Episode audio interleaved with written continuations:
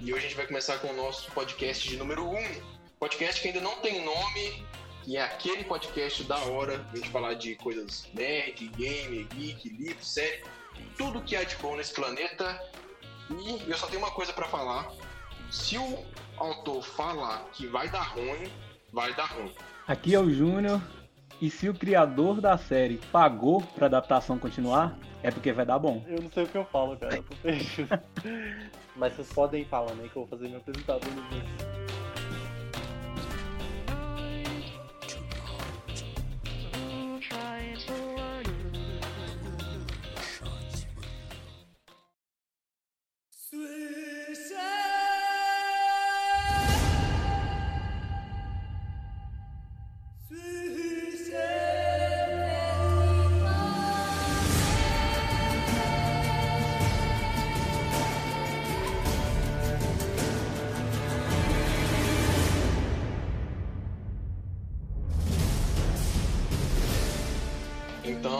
Vai falar sobre adaptações, adaptações que deram errado, que deram certo, que a gente gosta, mas sabe que é ruim.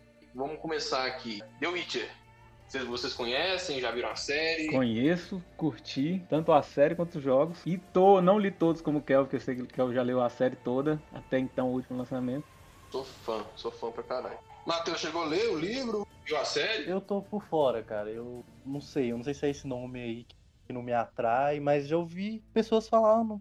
Cara, é bem da hora. É, a série é, é composta por uh, cinco livros e tem um livro que saiu recentemente que eu não tive a oportunidade de ler ainda. Ele é um livro que conta uma história após o final da história principal. Mas, assim, eu li os livros, joguei os jogos. E é interessante o caso do The Witcher especificamente, porque ele é uma obra literária que foi adaptada em duas mídias bem diferentes, né? Tanto o jogo como a série de TV. A série de TV, para quem não sabe, é produzida pela Netflix, lançada ano passado. E Elien, o que, que você achou da, da série? Eu, quando eu tô muito ansioso pra, pra um lançamento específico, eu faço isso, eu sempre arrependo, mas aí vou e faço de novo. O que, que eu fiz com, com The Witcher da Netflix? Eu já programei minha folga três meses, quando assim que eu soube que ia ter a data de lançamento, eu falei que ia folgar. Caramba. Aí eu acordei no dia do lançamento, 5 horas da manhã pra poder assistir. Então eu assisti em um dia, eu assisti em sequência todos os episódios. Chegou no último, cara, eu já tava meio assim, tava assistindo, tava curtindo, mas não conseguia aproveitar tanto quanto eu imaginava se eu tivesse dado um tempo certo. Então eu, tô, eu curti muito, curti muito, muito mesmo. Principalmente, cara, no início ali, aquela sequência de coreografia de luta foi muito bem feita, cara. Eu, eu nunca imaginava o Superman, eu sempre via o Cavill como durão, aquele cara assim que não tinha nenhuma nenhuma habilidade para poder fazer uma sequência de luta daquele jeito e ficou muito, muito, muito top. Você tocou até num ponto interessante que, que a falta de habilidade, né? O Henry Cavill, apesar de ser um, um cara muito carismático, ele não é um, um, ator tão expressivo. Talvez a gente não, não costuma ver ele em papéis que exigem muito da capacidade, digamos, dramática dele, né? E é interessante porque o, o Gerald é um bruxo que não tem sentimentos. Ou melhor, ele tem sentimentos, mas não demonstra. É como se tivesse caído feito uma luva pro, pro Henry Cavill. Sim. Cara, eu tô vendo aqui por alto umas fotos da série e tal. Dá pra ver, tipo assim, olhar a sinopse, né? Se passa numa era medieval lá e tal. Mas dá pra ver que eles deixaram uma pegada tipo, sei lá, Senhor dos Anéis, ao menos passa essa impressão, sim, sim. cara. O protagonista mesmo parece o Legolas. Nossa, isso, cara. Aquele elfo lá. Ah, isso tá me Parece, cara, parece. Você tá me zoando. Mas eu tava, eu tava vendo também, cara, tipo, foi é de 2019, né? Essa Sim. série tal, que foi justamente o fim da última temporada de Game of Thrones, né? Sei lá, será que eles não tentaram fazer isso pra, pra tentar, não sei, manter uma. Ah, com sei, certeza. Como tava no gosto do público essa questão de de fantasia, de medieval. Matheus, Matheus, você tocou num ponto interessante, cara. Não é. Eu, eu não acho que foi coincidência ela começar no final do Game of Thrones. Porque eu acredito que o pessoal já sabia que assim que a série terminasse, o pessoal ia ficar sedento por um mundo de fantasia. Principalmente porque o The Witcher ele tem uma vibe meio Game of Thrones, porque apesar de ser fantasia, ser medieval, a forma como ele trata os problemas, a política, é um pouco semelhante ao Game of Thrones devido a essa seriedade que traz para a história. Tem comédia, tem um bom humor, mas não é aquela fantasia conto de fada, é uma fantasia mais séria, mais brutal, entendeu? Então, realmente, sim, é, um, é, um, é, um, ponto que você tocou bem interessante em relação a, a The Witcher. Infelizmente, eles meio que falharam em trazer. Como é que eu posso dizer? É, é, até meio estranho de falar, né? Que é quase um clichê falar que o livro é melhor do que as, as demais adaptações. Mas é porque no livro fica muito mais aparente a parte política, sabe? É, conflito territorial, as diferenças étnicas. Então, isso ficou um pouco falho, mas assim, muitas séries, elas só engatam depois da primeira temporada, né? Que eles lançam a primeira temporada, Sim. tem a resposta do público, e só a partir da segunda que consegue engrenar, trazendo uh, os conteúdos da obra original, ouvindo o público, né? Por exemplo, a, roteirista, ela já estava falando que ia fazer algumas alterações, algumas alterações porque os fãs não reagiram muito bem. Por exemplo, a, a armadura da, do exército de Nilfgaard, Nilfgaard é um exército que eles têm uma língua própria e eles sempre exaltam o sol dourado, é o sol que representa, que está na bandeira deles, tanto que eles são chamados de exército dos negros, que eles usam armaduras negras com um sol dourado bem aparente. No game é uma armadura bem bonita com um sol grande no meio do peito, enquanto uh, na série é uma armadura parecendo o vilão de Power Rangers, sabe? Aquela armadura de 3,99. Sim. Quando lançaram fotos do set, foi dois pontos que a galera ficou bem estressada com, o que saiu. Que foi aquele cabelo Vera Holtz do Geralt, na... aquela cena que ele tomava poção, a galera chiou muito ah, por causa da, da, peruca que ele tava usando. e também porque essa armadura de Nilfgaard, pela imagem que eu tenho nos livros, não tanto, porque eu não cheguei nessa parte que mostra bem, fala bem de Nilfgaard. Mas do, do The Witcher 3, que a gente vê que é uma cultura assim bem bem diferente, por ser mais ao sul, é uma cultura bem diferente mesmo do da região ali de, de Novigrad, de onde do, bem do norte ali da, da, da, de onde passa a história do The Witcher. Mas o que ficou bem realmente parecendo um Colan, o que o falou, ficou parecendo uma armadura de vilão de Power Ranger. Não, não parece uma armadura em cê, si. Você olha assim, é, é uma armadura de plástico, cara, não parece uma armadura metálica. Sério mesmo. E isso foi uma das grandes falhas, né? A, a, a, apesar que a gente sempre fala, não é baseada uh, no, no, jogo, né? É baseada nos livros. Mas, infelizmente, eles não podem ignorar o fato que o que fez os livros se tornarem populares, pelo menos fora da Europa, foram os games. Que os games que popularizaram esse universo, né? Então eles não podem ignorar isso. E até um ponto voltando, que vocês tinham falado de Game of Thrones, eu vejo até que na série da Netflix falta esse um pouco de, de tratar direto de política. Em Game of Thrones também a gente vê isso. Eu li os casos de Game of Thrones, eu li os cinco Você livros. Li os cinco. Nossa senhora. E até por isso que são, aquelas chaprocas, porque é tanto nome, é, é muita Sim. política.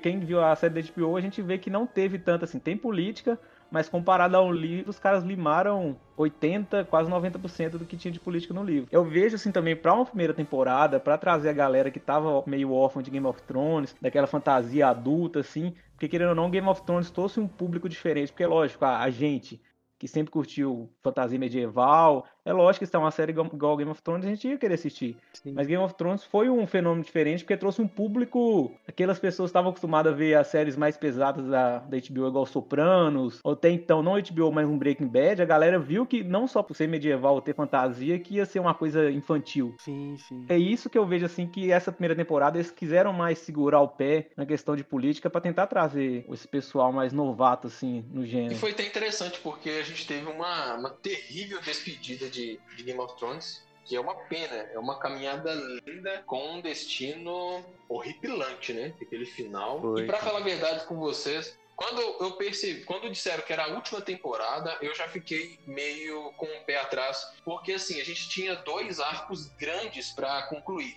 Vocês assistiram Game of Thrones só para não fugir sim, muito? Sim, pra... sim, sim, sim. Pois é. A gente tinha dois arcos grandes para serem concluídos, né? Que era o arco ali dos Nightwalkers, que era o Rei da Noite. Pra quem tá ouvindo aí, não sei se quem vai falar aí, mas. Ah, é, é, é. ó, gente, ó. Spoiler, spoiler. Ó, deve por aí, sei lá, um minuto, um minuto ou menos. Então, a gente tinha dois arcos para concluir, que, que, era, que era o Rei da Noite e era ali a questão de King's Landing, né? E eles espremeram muito, cara. Só o Rei da Noite dava fácil uma temporada inteira. Tipo assim, a preparação, a, a, as batalhas e tal dava uma temporada inteira. Só que o que a gente teve? A gente teve uma penúltima temporada muito lenta. Tipo assim, tem, tem episódios de, da penúltima temporada que não acontecem praticamente nada. E todo o arco do Rei da Noite poderia ter sido jogado para a temporada anterior, para terminar ali e a gente ter mais desenvolvimento na temporada seguinte. E não, eles jogaram a conclusão de dois grandes arcos na última temporada. Então, assim, a, o pessoal vai lá para Winterfell, derrota o Rei da Noite, o exército dele, e em seguida a, a, a Daenerys já entra em choque, já fica com raiva, e aí, do nada, eles já vão pra Kingsland e derrotam todo mundo lá e acaba a série. Sim. Então, fica aquela coisa assim muito corrida. E, sem falar que desenvolvem um, um, romance do, do João das Neves lá com a Daenerys do nada tira da cartola o romance dos dois lá e é muito estranho. Só pra não fugir muito aqui. O que eu tô querendo dizer é que deu, terminou com aquele gostinho amargo, então a gente receber uma primeira temporada como a de The Witcher, que foi uma primeira temporada muito boa, foi uma coisa assim. Uh, como. Tipo quando você toma uma, um, um, um, suco gostoso para tirar um gosto ruim de um remédio. Mais ou menos isso. Não é? Não fica aquela coisa boa assim, mas dá pra tirar o gosto ruim da boca, né? Sim. Eu, minha expectativa, eu queria muito ver, mas eu tava bastante medo também. É lógico que ia ter um orçamento, mas não ia ter um orçamento, por exemplo, da HBO pra uma série, mas pelo que eu esperava, eu acho que foi, foi uma, uma estreia bem, bem legal. Matheus vai ter que assistir a série, senão não, não vou permitir ele mais participar aqui, é, é proibido. Pode assistir que você vai gostar. E uma coisa que é legal é que o Henry Cavill, para quem não sabe, o cara é nerd, velho. O cara malha, o cara é fortão, bonitão e tal, mas o cara é nerd, o cara joga videogame, lê quadrinho, lê, lê livro. Quando ele soube que ia ter a série, é, você já deve ter, não sei se vocês chegaram a ver essa notícia, ou ele dando entrevista, ele começou a encher o saco da, da produtora pra, pra escalar ele pra fazer a série. Ele começou a encher o saco. Ah, roteirista. Tem um monte, mas acho que essa Lauren Schmidt, ela que aparece mais das caras das entrevistas. Ele começou a encher o saco da mulher, velho, pra ir participar. E é legal ele falando que a preparação dele para a série, né, para o personagem, ela, ele falou que ele já estava respirando esse universo. Ele já tinha jogado os jogos.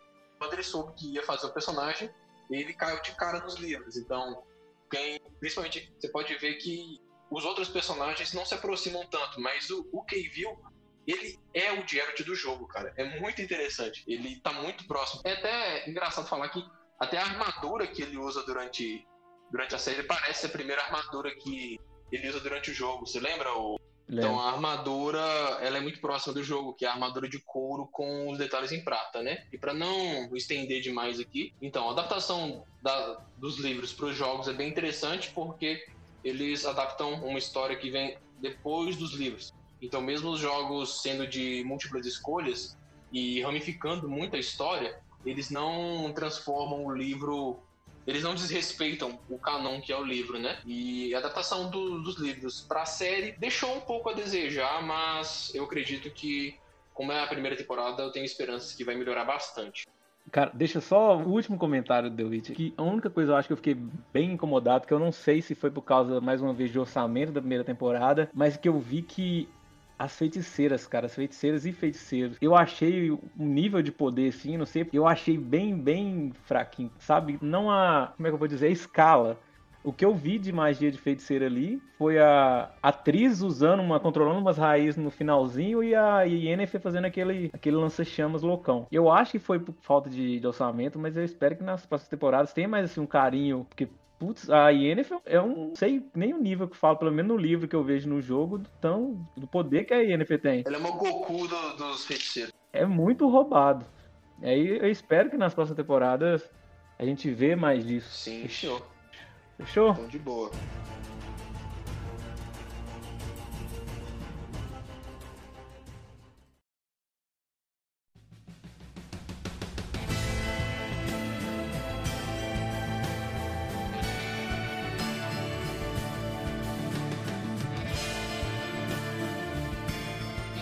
Pra gente aí, pra gente falar de adaptações hoje?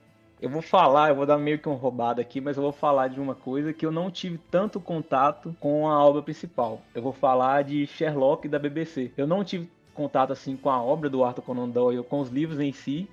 Mas por que, que eu vou falar dessa adaptação? Do tanto que, que ela trouxe, assim, entre tantas adaptações que a gente teve do Sherlock, como o Robert Downey Jr., que fez aqueles dois filmes, mas o tão que ela conseguiu trazer para a modernidade toda a estrutura assim que a gente sempre ouviu falar de Sherlock Holmes. Ah, o Sherlock é a série da BBC, hoje está com quatro temporadas, ainda está em produção, mas meio com hiato assim. Ela desde 2010 que foi o início, ela sempre teve assim um tempo bastante longo entre uma temporada e outra dois anos, uma média para cima. Mas agora tá, tem um tempo bastante que não lança episódio. Hoje tá com quatro temporadas e três episódios total. São temporadas curtas de três episódios, mas é uma hora e meia cada. É praticamente um filme cada temporada. Eu assisti a, a série recentemente, que eu, eu tinha um pouco de preconceito, porque eu já tive contato com a obra original, né? Eu já cheguei a ler, acho que dois ou três livros, eu achei muito foda. Eu gostava muito do filme, apesar que o filme passa por cima de algumas coisas. Mas a série realmente é bem, bem interessante. Não, eu ia falar que o ator que eles escolheram, sei lá, mano. Eu não sei se é por conta dos filmes da Marvel. Sei lá, velho, aquele cara. Ah, velho. Bom ator, né, velho? Ator, ator foda, você pode colocar qualquer papel na mão dele que ele se vira. Pois é, cara. Aquele ar de misterioso. Não, isso que eu ia falar, que até eu fazendo uma, uma, uma pesquisa, vamos dizer assim, bem rápida, antes da gente gravar, que quando eles fizeram o teste de elenco, quando eles viram assim, ah, o personagem que tiveram menor dificuldade para escolher foi o Benedict, que sim viu o teste e definiram, não, esse cara vai ser o Sherlock. E se for parar a pensar, em 2010, que a, que a série estreou, foi o que acabou levando o Benedict para o público geral. Eu vou ficar falando Benedict errado toda hora, porque é chato pra caralho, ainda mais sobre Benedict Cumberbatch. Cumberbatch. Cumberbatch. Será que ele é desse parente do, do pinguim do Batman, né? Não sei o que, Cumberbatch. É. Eu não sei também se é a nacionalidade tem alguma coisa a ver, né? Que ele também é britânico. Ele, ele é. é britânico. Então, ele, ele, tem aquele sotaque, né, velho? De puxar. Pra quem vê legendado consegue perceber, né? Ele puxa demais. E ele tem uma puta de uma voz, cara. Quem viu o Hobbit, ele dublando Smog, você vê que a voz do cara tem um, um vibrato, uma, um, não sei nem é o termo que usa, mas é uma voz Curioso forte. que o, o, o, ator que faz o, o, Watson, né? O Martin Freeman, também Isso. tá na Marvel, né? Ele faz aquela participaçãozinha uhum. no, no Pantera Negra. Ele é aquele Pantera cara... Negra, isso. isso, ele pilota aquele avião no final. Bem legal. Se a gente for falar de, de Hobbit também, ele é o Bill Bolseiro, né? Sim, sim. Então é uma, uma série que Tô só, tô foda. Né, tem muita. Tem um cara top. E voltando a falar da série, é uma, é uma série que a gente normalmente não vê uma média de uma hora e meia, uma hora e quarenta minutos cada episódio. Mas por ser temporadas pequenas, cara, passa como se fosse série de 40 minutos tranquilo. Você começa a entrar na trama e você nem percebe. Se prepara que vai ser um tempinho que você vai gastar. Não é uma série que você vai assistir antes de dormir, que você vai Perdeu umas três horas de sono quase. E como, do que, que a série trata? É o Sherlock Holmes, como sempre foi um detetive particular, mas um mundo hoje atual tratando de podendo usar tecnologias durante a investigação na série, a gente vê ele usando GPS, internet, a gente para pensar assim, ah, como que um cara da era vitoriana que tratava de, de investigação vai fazer isso com um, essa grande gama de dispositivos, de meios que a gente tem para tratar, para investigar, para procurar informações. E é isso que é um dos pontos principais da série que, que agrada bastante, que é esse toque suave que eles conseguiram fazer para equilibrar essa a investigação, incluindo esses meios para poder ajudar a dupla principal que é o Watson e Sherlock. E o Watson que é é praticamente o oposto do Sherlock nessa série. Ele é um cara praticamente o oposto, mas não que ele seja burro. Esse Sherlock da lembra bastante do Robert Downey Jr., que era aquele cara meio loucão, meio Jack Sparrow, meio cheio de tics. Mas ele é um, um, realmente um sociopata nessa série. Ele não tá tão assim, ele tem tantas amarras assim morais para fazer para chegar ao ponto de, de resolver aquele mistério. Ele tenta o tempo todo se provar que ele sabe mais que o criminoso que ele tá tentando pegar, mais que a polícia local, mais que todo mundo que tá, que, daqueles que estão envolvidos naquela na investigação. Você chegou a ver as, as quatro temporadas também, Kel? Só a quarta que eu ainda não vi, que eu dei uma. Eu, como eu é, maratonei as três temporadas, aí deu uma cansada, né? Que é muita não, é. coisa. Aí eu dei uma pausa pra, pra assistir. É, futuro próximo, eu vou assistir. Vou pegar pra assistir. Só que eu tenho uma reclamação em relação à série, viu? Tem uma coisa que eu não engoli que foi o Moriarty, velho. Meu Deus, aquele Moriarty eu não engoli, não. O cara é muito estranho, velho. Eu, eu curti, sabe por quê? Porque foi a primeira vez que a gente vê. Isso é um ponto. Porque, querendo ou não, velho, esse Sherlock, ele é bem roubado. Ele tem hora que ele faz, cria soluções assim, ou age de um jeito que você fala assim, uma pessoa normal não ia fazer isso. E eu gosto muito do Moriarty, porque é em alguns momentos da série que você vê que ele fica meio assim quebrado que mostra as falhas dele, que ele fica em situações que ele fala assim, cara, eu não sei, eu não sei como vou resolver isso. Ele começa a ter realmente entrar em crise.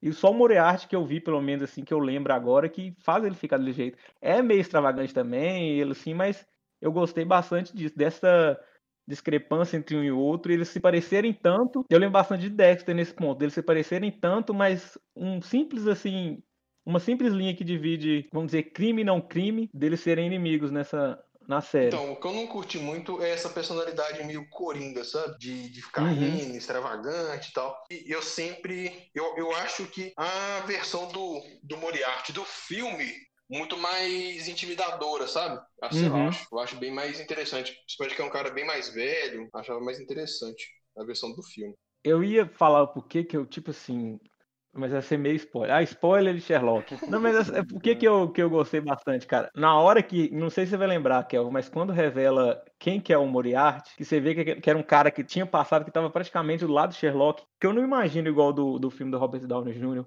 que era aquele vilãozão, bem vilão, chefe de máfia, não chefe de máfia, sabe? Um rei do crime, assim, um cara que tinha muito poder, todo mundo tinha medo dele. Ele não, ele era um cara assim, que era um cara que ficava paisana e que ele tava bem focado mesmo, não era nem em, em fazer muita merda, vamos dizer assim. Mas ele queria derrubar o Sherlock. Ele via ele, ele como um cara assim, um par dele, e que o prazer que ele tinha era esse, de ficar testando cada vez mais o Sherlock, deixar o cara doido sem conseguir resolver os problemas. Ou seja, Coringa e Batman.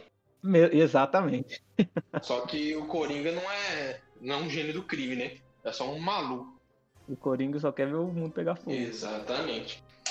Por que que... Eu já tinha falado que essa série encantado com ela por isso, cara. Porque você vai pegar a obra original, tem mais de 100 anos, aí chega uma série agora, que depois de tantas adaptações, consegue colocar, se for parar a pensar, Sherlock Holmes, toda série policial que tem hoje, ou qualquer elemento assim de investigação, tem muita coisa de Sherlock Holmes. Sim. Um CSI, por exemplo, é, tem muita coisa, não só série de investigação, mas elemento de roteiro que puxa bastante. E o que faz essa, essa série ser tão natural a gente tem muitos personagens bons, o próprio. Eita, o irmão do Sherlock. Mycroft. Mycroft.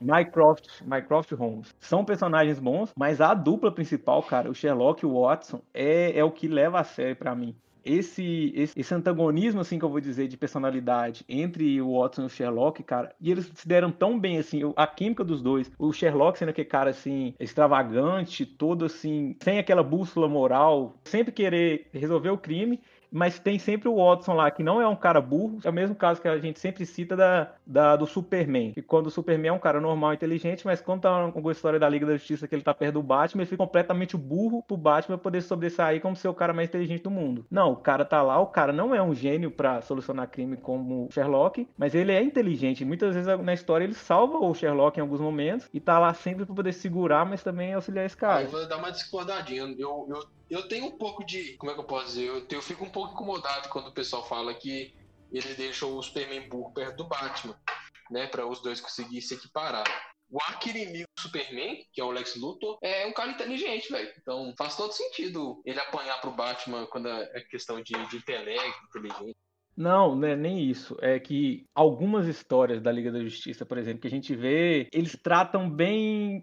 Deixa eu lembrar uma história específica. Você tá querendo dizer que, tipo assim, pro, pro, pro Batman ter um papel mais importante, deixa sempre para ele resolver as coisas. Coisas que qualquer pessoa poderia resolver, é ele que resolve. Quando se trata de, de raciocínio, esse tipo de coisa.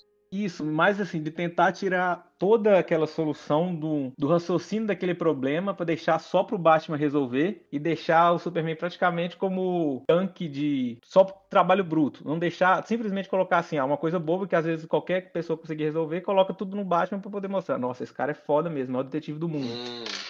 Entendeu? Entendo. E no, eu faço essa relação no Watson com Sherlock, por isso que o cara não. Ele não deixa de ser um cara inteligente, mas é lógico, ele não é um investigador, ele não vai ter a mesma sensibilidade com, que o Sherlock, mas tem esse antagonismo. A química é muito boa dos dois, cara. Você fala do Sherlock e do Watson. E do Watson, isso. Saquei. É, é interessante. Uma, algumas coisas que eu acho interessante é como eles adaptam é, alguns elementos da história original pra, pra série. É, porque que acontece? No, na história original, o Sherlock, ele meio que precisa, ele tem uma necessidade de estar sempre é, intelectualmente estimulado. É, na, na, na obra original, no, no livro, ele é um cara que usa droga e tal. Assim, a gente tem que considerar que no contexto que, que a história foi escrita, a gente não tinha uma noção tão, de, tão definida dos prejuízos que drogas faziam ao, ao corpo das pessoas, né? Então, um cara super inteligente usar drogas para se estimular intelectualmente não era visto de forma negativa, tanto que o próprio Freud mandava cocaína na, nas cartas para os pacientes deles, para eles utilizarem. E quando o, a série foi traga para os tempos atuais, isso foi atualizado. Então, o Sherlock ele não utiliza droga, mas ele tem um vício em, em, nicotina. E a série não mostra ele fumando, mostra ele lutando contra esse vício. Às vezes ele tá na fissura, querendo um caso, querendo ser estimulado, e ele vai lá e coloca os adesivos de nicotina, né? Que o pessoal que tenta parar de fumar usa. E em determinados momentos bem raros durante a série, tipo assim, em situações muito específicas, ele se sente tão frustrado ou tão, sei lá, às vezes a situação é tão, tão ímpar que aí ele pega um cigarro e fuma, né? Então, isso eu acho interessante, como é que eles adaptaram. Tanto, tanto o Mycroft, que no, no, nos livros também era um cara extremamente obeso, que colocava a própria vida para apostar contra o Sherlock, para ver se ia até morrer.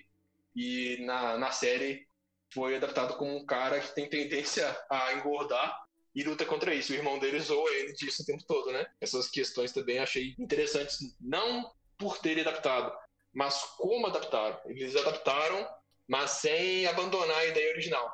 Isso eu achei interessante, bem legal.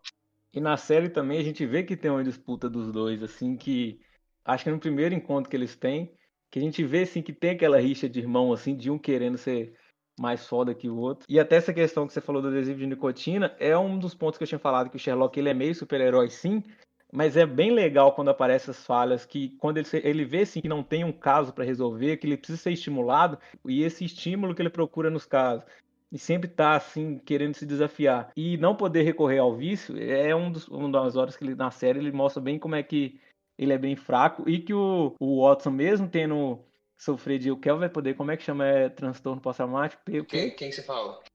O Watson. É como se fosse um transtorno pós-traumático, né? Por causa da. Ele, que ele é, ele é veterano de guerra. Veterano do de Afeganistão. Guerra. Eu acho bastante legal esses dois pontos quando eles tratam as falhas dos dois personagens e conseguem, assim, sem arrastar. Que eu vejo que são três episódios de uma hora e meia, tirando a quarta temporada, que eu ainda acho que tem muita coisa ali que é encheção de linguiça, mas eu acho que esses, essa da primeira e terceira temporada consegue explorar bastante os personagens sem enrolar muito aqui. Cara. Era Você a ver a mídia da série, né? O da série, sim, os livros. Eu vi, eu li um conto, cara, mas eu não vou nem falar porque tem muito tempo. Foi aquele Cães de Baskerville. Mas, nossa, tem, tem muito, muito, tem mais de 10 anos que eu li ela. Uhum. Mas e os filmes do, do Robert Downey Jr. Também não é tanto assim. Eu, eu li o livro e eu gosto da, das duas versões, sabe? Eu uhum. só não tive interesse de ver a Elementary com a Lucille. Eu, eu vi algum, alguns trechos e tal, mas não me chamou a atenção, não. Tentei começar a ver ela. Eu olhava para aquele Sherlock, eu ficava tanto naquela vibe de House, cara, que eu ficava só imaginando. Toda vez que eu vejo o trailer alguma coisa, eu fico imaginando que é só mais um House, mais um House. Eu fico bem desanimado pra assistir. Matheus, algum comentário sobre Sherlock? Não, cara. Tô... Pô, suspeito só a série que eu assisti. Mas eu conheço a história, eu conheço Sherlock, assim, cara, e tal. Por alto. Por alto, tá bom. Tá na, colocar na sua listinha aí, ó. Tem que assistir, quando, assim que tiver um tempinho, tem que assistir. The Witcher e depois Sherlock. Então tá, a gente falou de The Witcher e a gente trouxe Sherlock.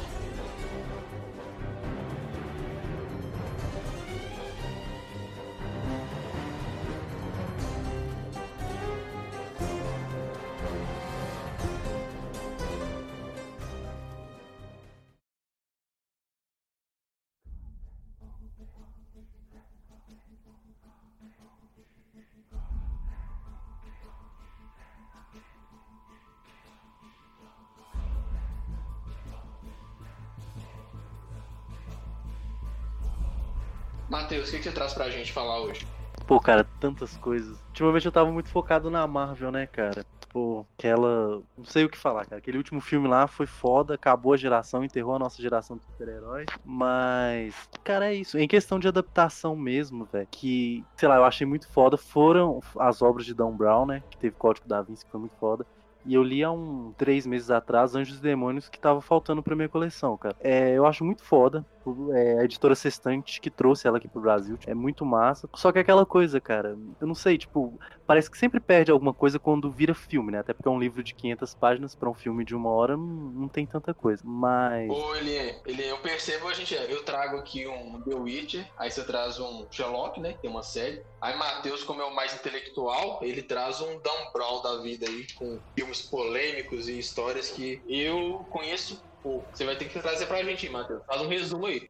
O que eu sei de Dan Brown, o Matheus me ajudou, eu não lembro qual o final de qual filme que foi que deu uma polêmica danada. Que no final eu sei que revela alguma coisa que acho Maria Madalena tinha um caso com Jesus aí. Ah, isso aí sim. foi foda. A galera ficou, ficou louca. Aí eu tenho uma dúvida, Matheus, porque eu sei que tem, ah, tem, tem mais livros do que foi lançado de filme, certo? Sim, sim. E você sabe se vai continuar a produção, se vai ter sequência, porque o Tom Hanks já tá bem, tá bem acabadinho pra poder continuar, né? Tá bem acabadinho. O último que eles lançaram foi em 2009, né, cara? Nossa, eu tô velho, cara. Eu achei que era. Foi Inferno em 2016, na verdade. cara. Mas. Porque na real que são, são histórias diferentes, né? Tipo, eles Ah, é? usam o mesmo personagem, que é o Langdon. Langdon, não sei como pronuncia, mas provavelmente vai ser isso. Porém, as histórias são diferentes. Só que aquela coisa, eu acho que fica muito. Não sei, muito a ideia de um cachorro correndo atrás do próprio rabo, né? Porque ni Código da Vinci, na verdade, Anjos e Demônios veio primeiro, mas não fez tanto sucesso quanto o Código da Vinci. Mas em Anjos e Demônios eles estão lutando contra os Illuminati. Uma parada meio assim que eles têm que descobrir. É, não, em Anjos e Demônios. Peraí que eu dei um bug, cara. É isso mesmo, Código da Vinci, na verdade, é contra os Illuminati. O Código da Vinci é quando eles descobrem sobre a Mariana Madalena e tal, eles estão lutando contra uma ordem que protege isso, né, cara? Já em Anjos e Demônios, eles estão lutando contra os Illuminati. Então, tipo assim, sempre fica isso, essa questão. O cara é um pesquisador, tipo, essa ideia é muito foda, né? Ele é simbologista. Não, peraí, peraí, peraí. Você tá me falando, você tá me falando que Código da Vinci e Anjos e Demônios é, é tipo no mesmo universo? É compartilhado? É, no mesmo universo. Anjos e Demônios, o London, ele tá mais novo, né? E em É Código... sequência? Isso, em Código da Vinci ele já é mais coroa, entendeu? Mas o personagem é o mesmo, a, a ideia é a mesma. Ah, então, é, cada livro em si é uma, é um, vamos dizer assim, inimigos diferentes. É, é Sim, outra busca. sim. Ah, eu achei que era sequência, que era a mesma É. história. Ah, Não, não, não, então é é só arrumar outro, outro protagonista agora, outro ator e seguir, É. seguir a vida. Ué, e, eu que achava que era individual, você tá falando que é, do, é os mesmos personagens. Eu tava alheio a isso aí. Mas é. Mas o problema é que a história fica em si muito repetitiva. Eu não sei se é pela época que lançou, tipo, a galera viajava muito nessa questão de, de ficção e pá, né?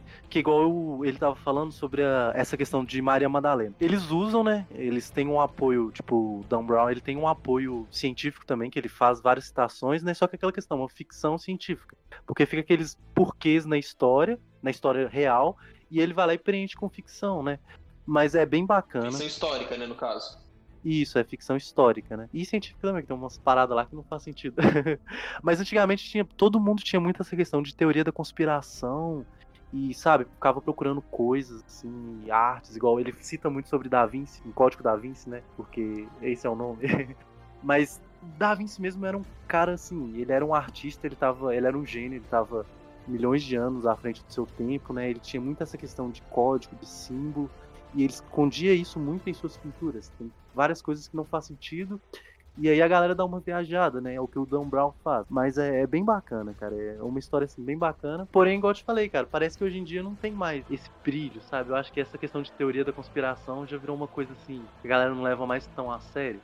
Porque parece que, sei lá, em 2000, 2005, a galera tinha isso de, ah, o mundo vai acabar e existem aliens, essas coisas. Eu não sei, eu não sei se as pessoas estão ficando mais céticas. Cara, um- uma coisa, isso aí do, do, do desenho Da Vinci, eu tenho uma, eu tenho uma, uma dúvida se realmente tem alguma coisa ou se é uma pareidolia. Né? Pareidolia é aquele é um fenômeno psicológico, tipo quando a gente vê desenho em nuvem. Não tem um desenho ali, mas como você quer ver um desenho, você acaba vendo alguma coisa e você influencia as pessoas ao seu redor para ver o mesmo desenho na nuvem. Aí às vezes eu me pergunto se, se isso do- do- do- dos códigos e nas obras do Da Vinci não são pura coincidência, porque o pessoal procura tanto, mas tanto, mas tanto, que querendo achar alguma coisa, que eu não me pergunto se, como é que eu posso dizer, se eles acham porque estão procurando algo a se achar e não porque tem algo realmente ali.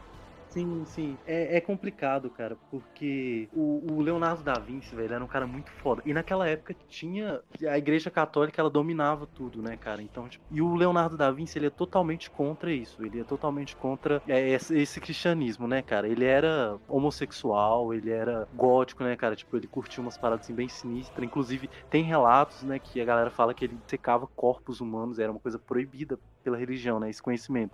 Então, e ele sabia muita coisa, cara. Tem invenções que ele fez, inclusive dizem que o helicóptero, dizem não, é, é isso é real, né? Que ele inventou o helicóptero, um modelo de helicóptero. É, tem, tem, tem, uma máquina, tem uma máquina voadora muito semelhante ao helicóptero da época dele. Isso, isso. Que os físicos já comprovaram que ele realmente conseguiria voar com aquilo, né, cara? Sem falar em coisas que, por exemplo, ele recebia dinheiro, ele precisava sobreviver.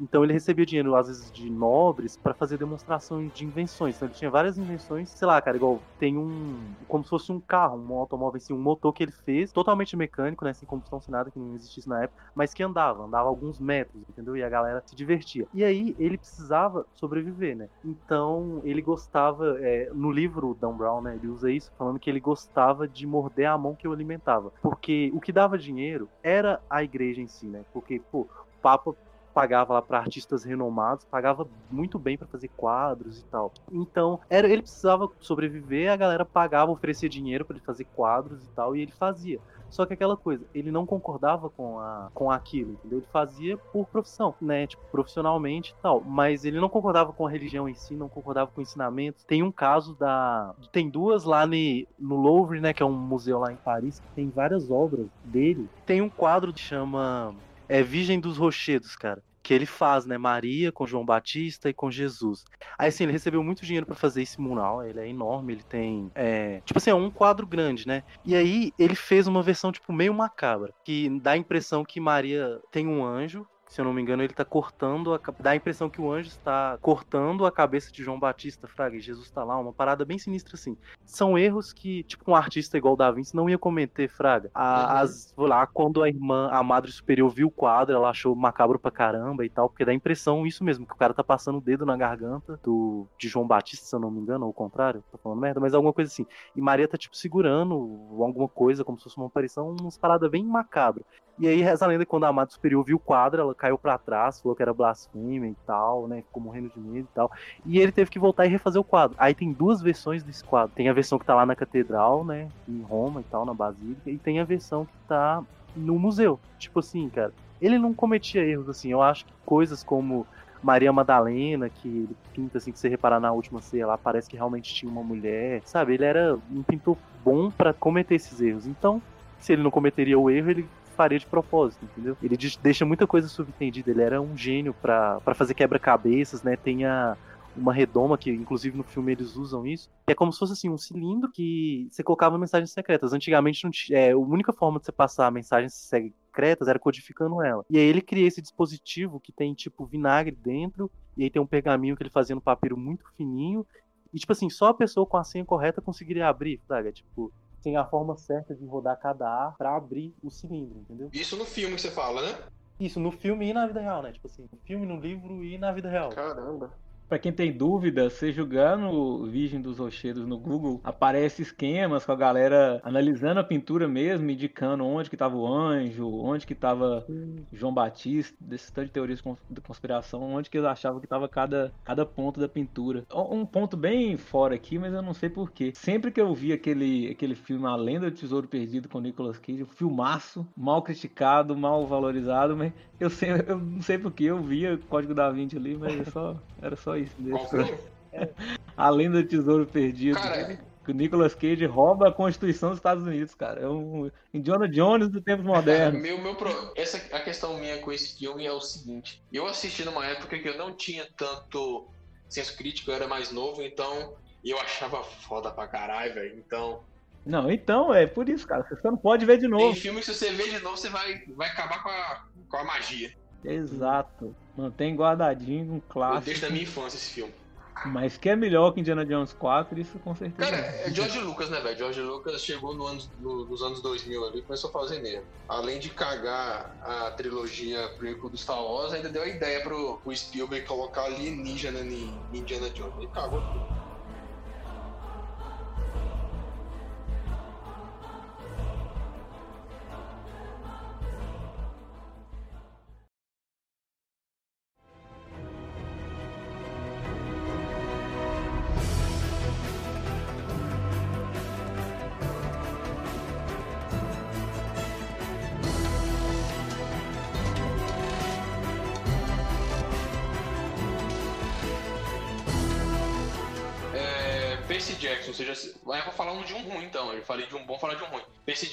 Vocês devem ter visto o filme, né? Sim. Vi, eu vi o primeiro. Só. Perdeu nada. Então vamos falar, vou falar agora então de Percy Jackson. Uh, para quem não sabe, Percy Jackson é uma série de livros escrita pela Rick Riordan que ele, ele ele faz um, vamos dizer assim, de forma bem vulgar, ele faz um Harry Potter com mitologia grega. Que eu, eu quero dizer assim, é uma escola para crianças e adolescentes com habilidades, só que é voltado para a mitologia grega. E a minha frase de início, quando eu digo que se o autor fala que vai dar ruim é porque vai dar ruim, é por o que, que acontece? Quando o, os livros iam ser adaptados para filme, a, o estúdio, se não me engano, a Fox, comprou os, os, os fazer o filme, só que o contrato não permitia que o autor fosse parte da equipe criativa do filme. No máximo, no máximo, consultor. E assim, o que, que acontece? No, no livro, ele é muito próximo de Harry Potter, que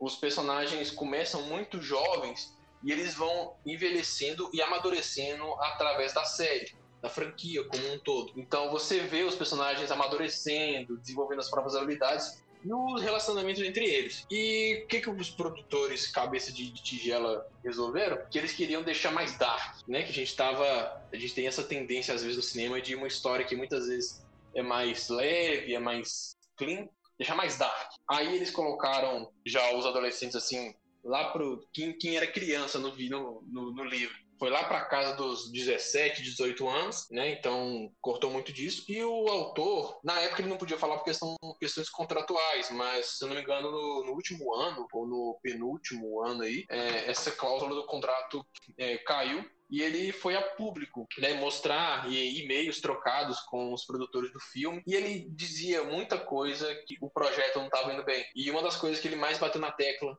era a idade dos personagens, porque, como eu disse, eles, eles amadurecem a partir da série. No filme, eles já começam bem velhos. E é até interessante, porque ele usa o próprio Harry Potter como exemplo que fazer um filme com crianças atores não é necessariamente ruim, né? Pode ser até muito bom, que vai criando identificação. Ele usa isso. E mesmo assim ele é ignorado. Para quem não sabe, o maior problema é que eles pegam cinco livros, misturam tudo, tira duas, duas colheres do que misturou tudo e faz o primeiro filme e o segundo filme. E ele, hein, Matheus, conhecem a série, viram um filme? Como é que tá o conhecimento de vocês aí?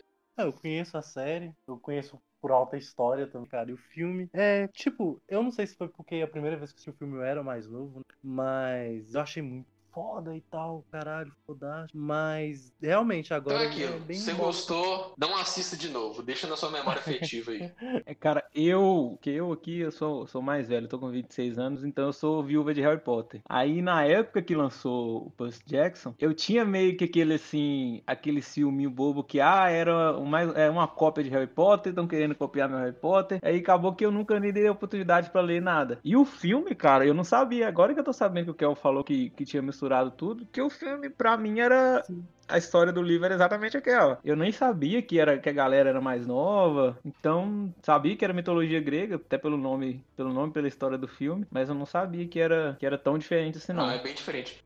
Porque a ideia principal é que a mitologia, o panteão né, dos deuses gregos, eles seguem a economia que está mais em alta na época. Então, na época, era lá a Grécia e tudo, que era o centro cultural, econômico do mundo. Aí nos tempos atuais, eles ficam. O Monte Olimpo, né? Ele fica em Nova York. É como se fosse um. É como se fosse mágico, sabe? Meio magia. Fica acima das nuvens ali, um monte que você precisa de, de um acesso especial para conseguir é, vê-lo, como acessá-lo. Eles estão ali. O, o plot principal se, se gira em torno do quê? Do, tem os três deuses maiores, que é Zeus, Poseidon e Hades são os mais fortes, e eles perceberam que todas as vezes que eles tinham filhos com, com mortais, os seus filhos semideuses, eles eram tão poderosos que eles poderiam trazer o caos para a Terra. Para quem não sabe aí, os grandes, os grandes semideuses aí, como Hércules era filho de, de Zeus e Perseu era filho de Poseidon, né? Eram, são grandes personagens da, da cultura pop como um todo, eles são... No caso também eles fizeram um bug, porque o Perseu é de Zeus, mas no filme o Percy, ele é filho de Poseidon, né? Caramba, velho, ele, ele, é filho de Zeus. Eu esqueci então que tem um, um, um semideus que é de Poseidon, velho.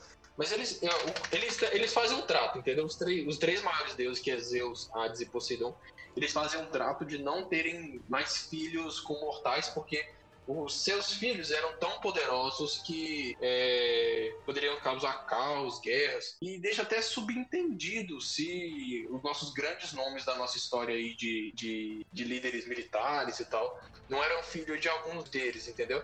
Ele deixa meio subentendido isso. E o que, acontece? Perseu se apaixona por uma mulher humana e tem um filho.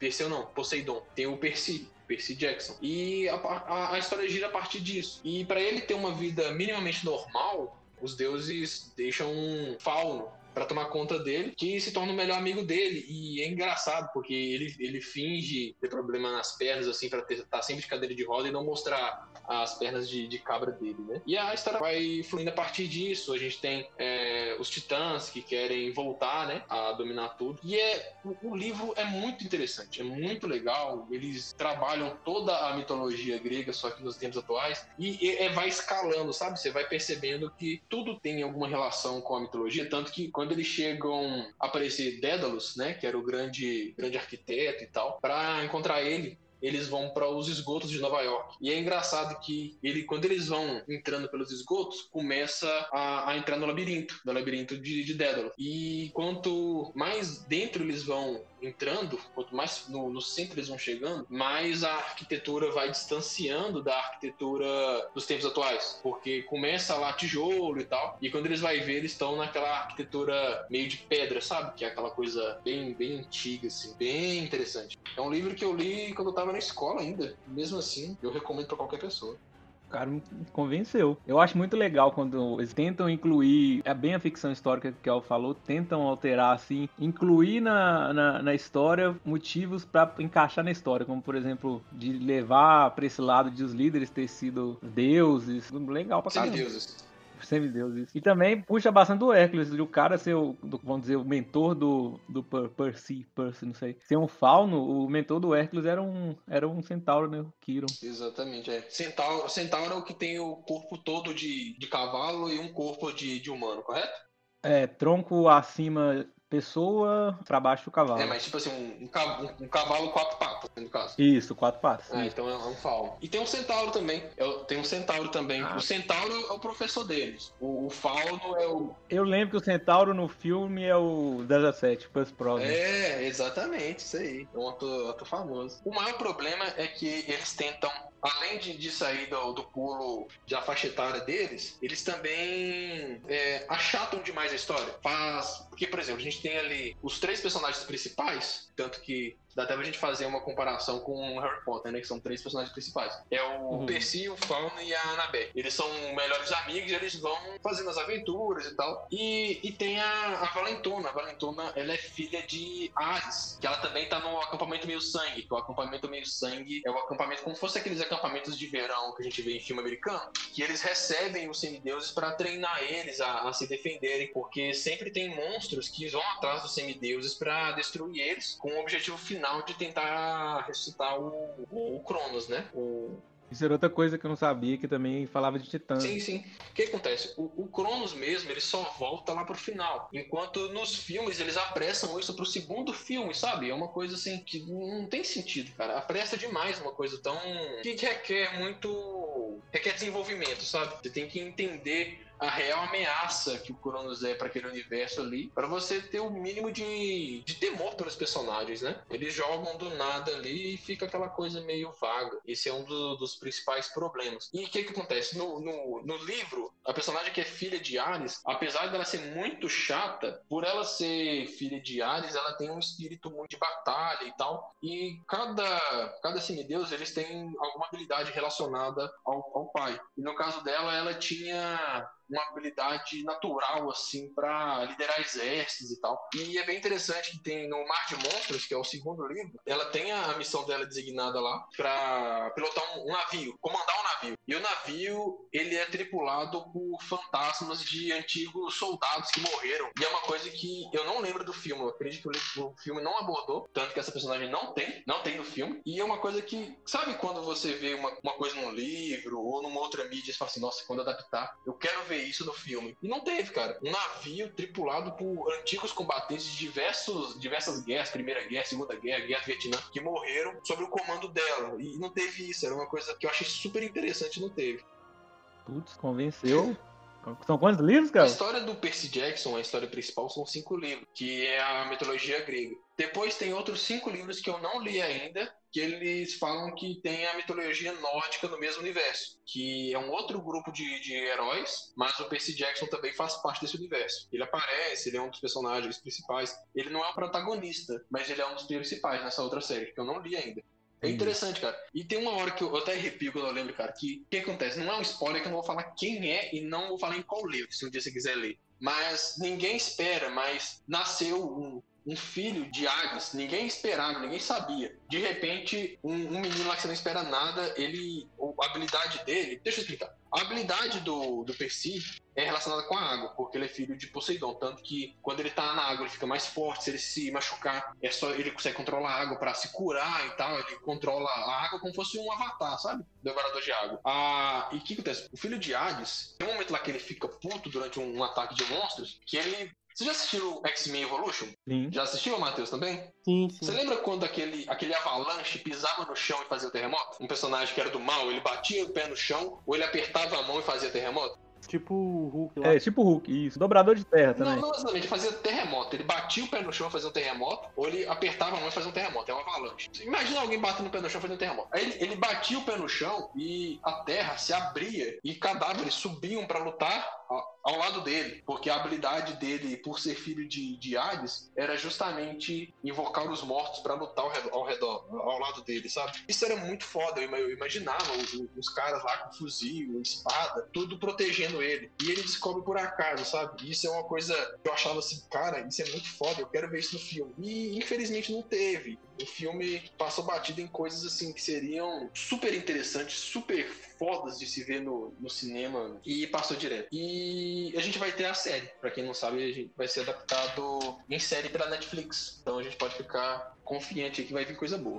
Netflix também tá, tá puxando tudo. Mas é bom, se, se vocês tiverem a oportunidade de ler os livros, ou então esperar a série, mas eu recomendo ler os livros, porque não é uma leitura muito difícil, porque como ela é destinada para o público ali mais mais juvenil, infanto juvenil, exatamente, a leitura ela usa termos mais fáceis, é uma leitura muito mais fácil. Eu, eu não cheguei a ler Harry Potter, mas pelo público ser parecido, eu acredito que a linguagem vai ser a mesma, só que os livros não parecem ser tão grandes quanto os de Harry Potter. Eu dei um salto, eu li O Ladrão de Raios e pulei para A Maldição do Titã. Hum, então eu acho que é o terceiro, é o livro, o quarto livro. Cara, o Mar de Monstros é legal, é bem, bem interessante. É no Mar de Monstros que aparece a, a personagem da a filha de Ares comandando o, o navio de fantasmas. É o que eu tenho a falar. Tem, tem previsão da, da, da série Netflix? Não. Também tudo atrasou agora também. Mas... Ah, não é no, na Netflix, não, é no Disney Plus. Ah, tá. Eu não tenho a previsão aqui, mas acredito que deve ser 2021, 2022. Tá aí. Tá, tá perto. perto.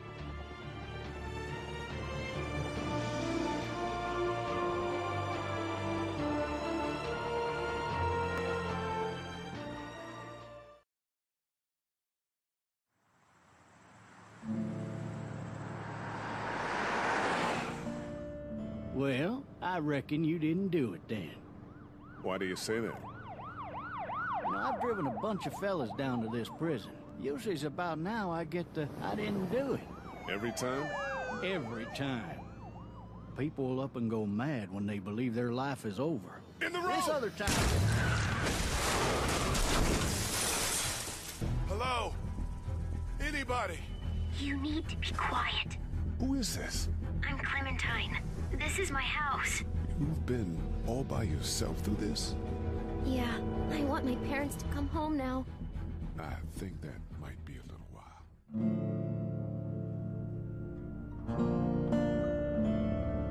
Então, vamos lá, falar o meu aqui, que talvez seja a melhor, a maior adaptação de, de videogame pro cinema. Vou falar de Street Fighter The Movie, de 1994. Sacanagem, mentira. Deixa eu... Ué, fala Super Mario, Super Mario é mais da hora. é, rola, dá pra fazer uma dobradinha boa aí. Dava de, fazer, dava de fazer um programa inteiro só do Super Mario. A gente assiste aquela bosta e fala sobre ele. Tá. Vou falar, na verdade, como que eu fui apresentado essa, essa adaptação. Eu vou falar do The Walking Dead, do primeiro, da primeira temporada da Telltale.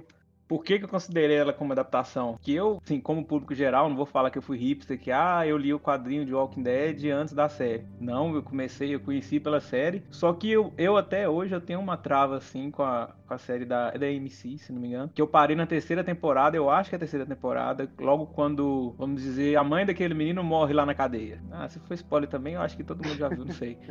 Mas eu passei bastante tempo que eu parei de assistir. E logo que eu comecei a assistir na série, eu fiquei interessado bastante com os quadrinhos do Robert Kirkman. E aí eu fui procurar ler os quadrinhos, eu li bastante na época, eu li até a saga do Niga, mais ou menos. Na verdade, quando apareceu um Jesus, que era um cara que tinha um tigre lá, eu fiquei meio desanimado e parei. Mas os quadrinhos e também o alvoroço que fez na época do lançamento me levou a jogar o The Walking Dead da Telltale, a primeira temporada lá em 2012 que na época foi um sucesso, ganhou o GOT do ano. Gostei bastante porque, por ser um point and click, até o Telltale na época, trouxe bastante o gênero de point and click de volta. E eu fiquei bastante animado porque era bem parecido com HQ. Não tinha tanta coisa direta, assim, mais ação que tinha na série, até porque eu não, não julgo a série por isso, porque é um público que não dá para ficar aquele mais lento como era na HQ e no, no jogo, de mais tratar as relações do personagem do que, do que ação. Infelizmente, por ser um jogo de 2012, na época já era um jogo bem lento, um dos pontos negativos que quem conhece os jogos da Telltale é uma, assim, bem lento. Talvez seja um dos motivos de ter levado à falência, por ser essa, essa insistência no mesmo motográfico, na mesma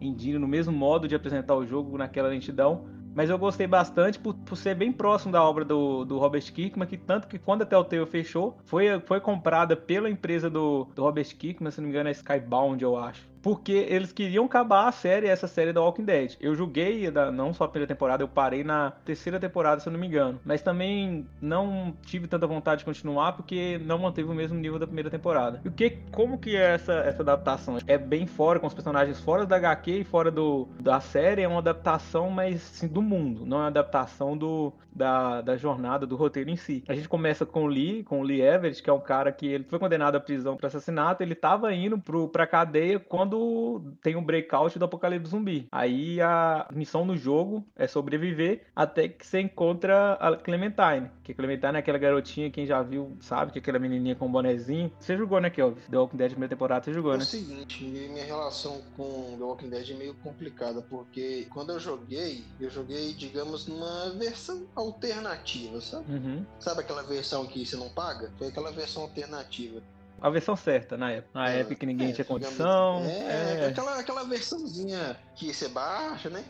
Ganhou de brinde. É, é isso aí. Eu peguei de brinde na internet. Isso. com o Jack Sparrow. Aí é o seguinte, é, eu cheguei a jogar uma parte da primeira temporada, joguei acho que duas missões, três, e tava gostando, só que eu perdi o save. Na verdade, eu perdi o save, o jogo hum. não, sal, não salvava. Aí eu fui e fiquei uhum. puto, né? Aí, indo pra série, eu assisti até bastante, só que quando começou a entrar ali na, na quinta temporada, não sei, eu comecei a achar muito repetitivo. Eu achei que os arcos uhum. estavam se repetindo. Tipo assim, o que acontecia mudava os personagens, mas os acontecimentos eram muito parecidos. Que era o Rick juntar um grupo, formar um acampamento, aparecer um vilão, o vilão espalhar todo mundo. Aí eu acho que isso aconteceu umas três ou quatro vezes e começou a ficar um pouco previsível. Aí eu comecei a desanimar e acabei dropando. Matheus, assistiu, Matheus, a série? Como é que você tá aí? Cara, a primeira temporada para mim foi muito boa, Sim. mas que pena que eles fizeram. Tipo, ficou muito na mesmice. Mas eu comecei a pegar umas temporadas por alto. É... Aparece aquele governador lá. Eu não sei, eu acho que ficou. Eu não sei se é porque Guerra Mundial Z, pra mim, são os únicos zumbis fazem ou sei lá. Eu compartilho um pouco desse sentimento. Você também acha que zumbis lerdões daquele jeito não parecem ser tanto ameaça? Sim. Porque, tipo assim, só, a gente só vê essas obras quando tá na grande quantidade. Mas teve um começo que era só três ou quatro, e não faz sentido nenhum três ou quatro não, ser, não serem exterminados por, pela maioria. Isso eu, eu também acho que não faz sentido nenhum. Você pensa mais ou menos assim, Matheus? Uhum, mas é, é legal, porque igual você pega um zumbi, por exemplo, né? Teoricamente ele não teria nenhum sentimento, né? Então ele não ia ter medo, ele não ia ter receio, ele, sei lá, ele agiria por impulso, né? Seria como se fosse um animal faminto, que é uma coisa legal que tem em Guerra Mundial Z, porque tipo, tem um episódio, uma parte lá que eles estão no helicóptero e os zumbis estão, tipo, foda-se, começa a pular, tipo, tentar alcançar o objetivo. Acho que se eles colocassem isso, além de dar uma ação, né, aumentar 100%. Até eu acho que, que em obras que tem esse, assim, esse conceito de zumbi mais lerdo, acaba que com o passar do tempo eles já vão levando assim mais para uma ameaça humana, seja canibais, o próprio governador, começa a ver que ficar naquela de zumbi não dá, não dá para manter a trama o tempo todo. Agora como Madrugados Mortos, o Guerra Mundial Z, que realmente se a gente vê que aqueles zumbis, é Deus livre guarde, que não tem chance de fazer nada. Inclusive um filme que o pessoal critica assim na internet e eu particularmente acho ele até bacana, não gosto do final, mas o filme como um todo é bacana, só o final que é ruim. Eu sou a lenda, né? Sim.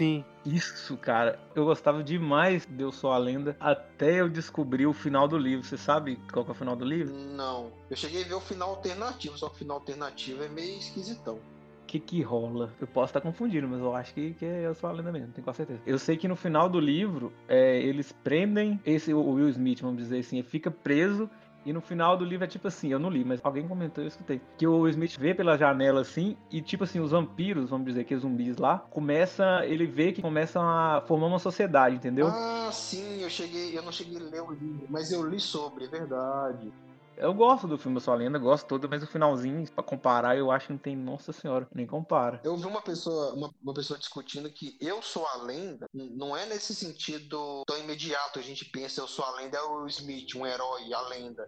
Mas Uhum. eu sou a lenda é a raça humana que vai se tornando uma lenda. Porque a, a raça dos zumbis eles vão estruturando uma sociedade, né? Uma parada assim mais profunda.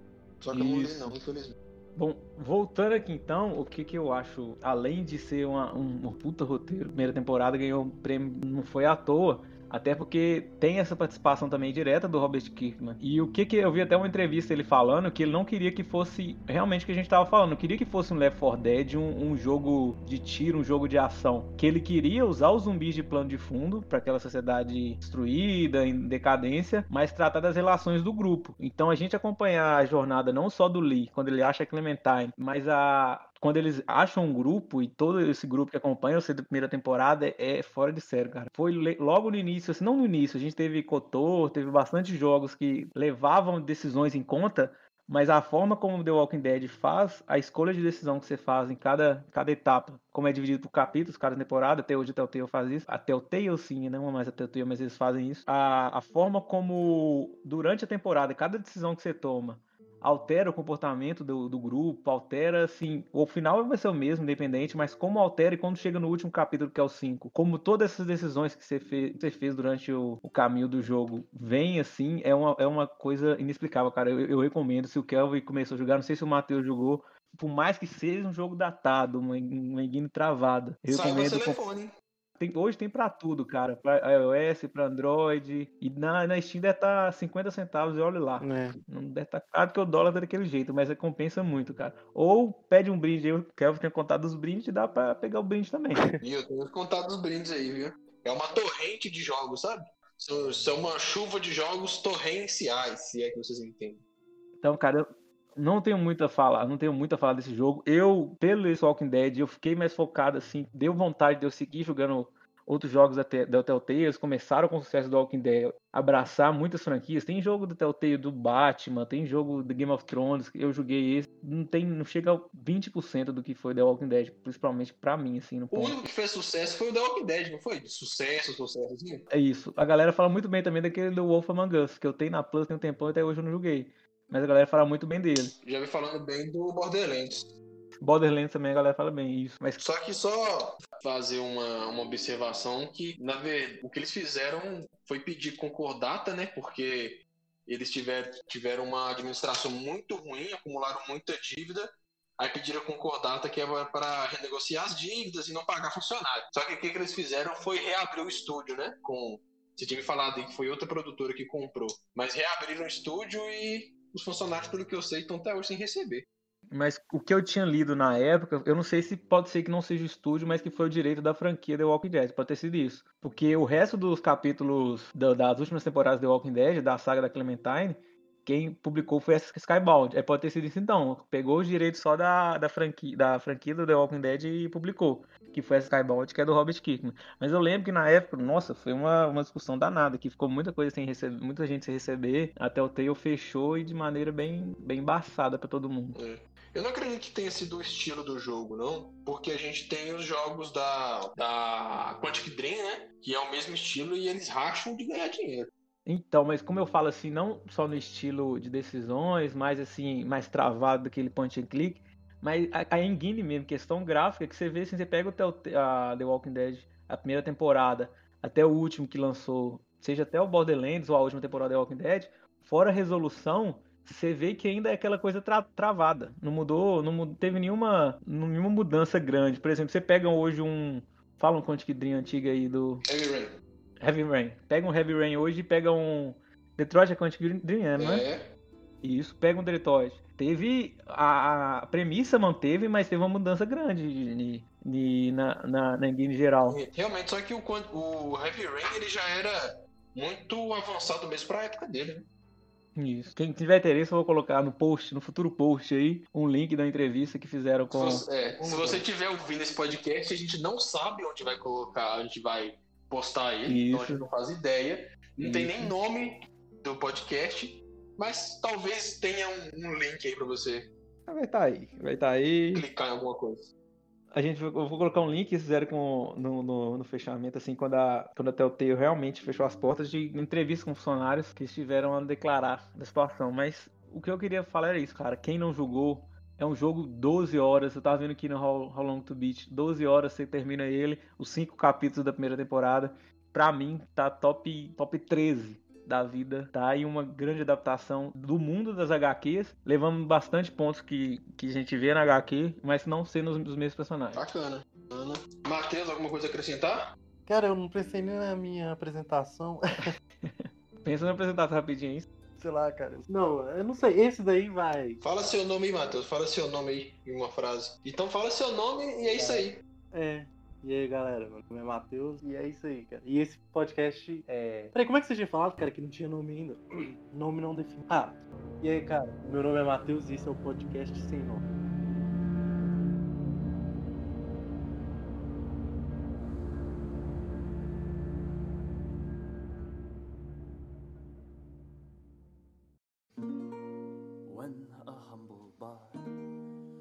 Graced a ride along with Geralt of Rivia, along came this song.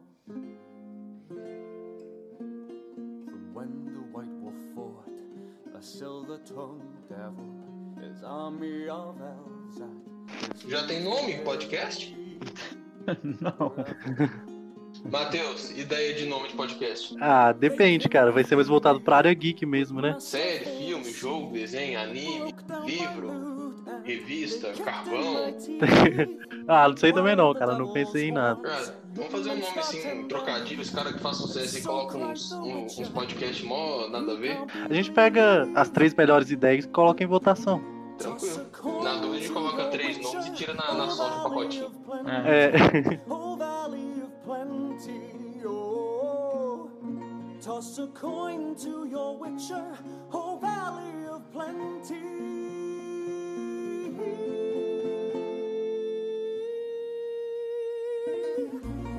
At the edge of the world, fight the mighty horn that bashes and breaks you and brings you to more.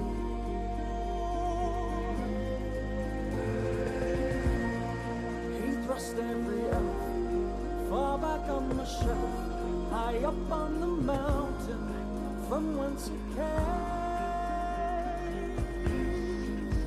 Ah, he wiped out your past, God kicked in his chest. He's a friend of humanity, so give him the rest. That's my epic tale. Our champion prevailed, defeated the villain, Now, poor handsome man.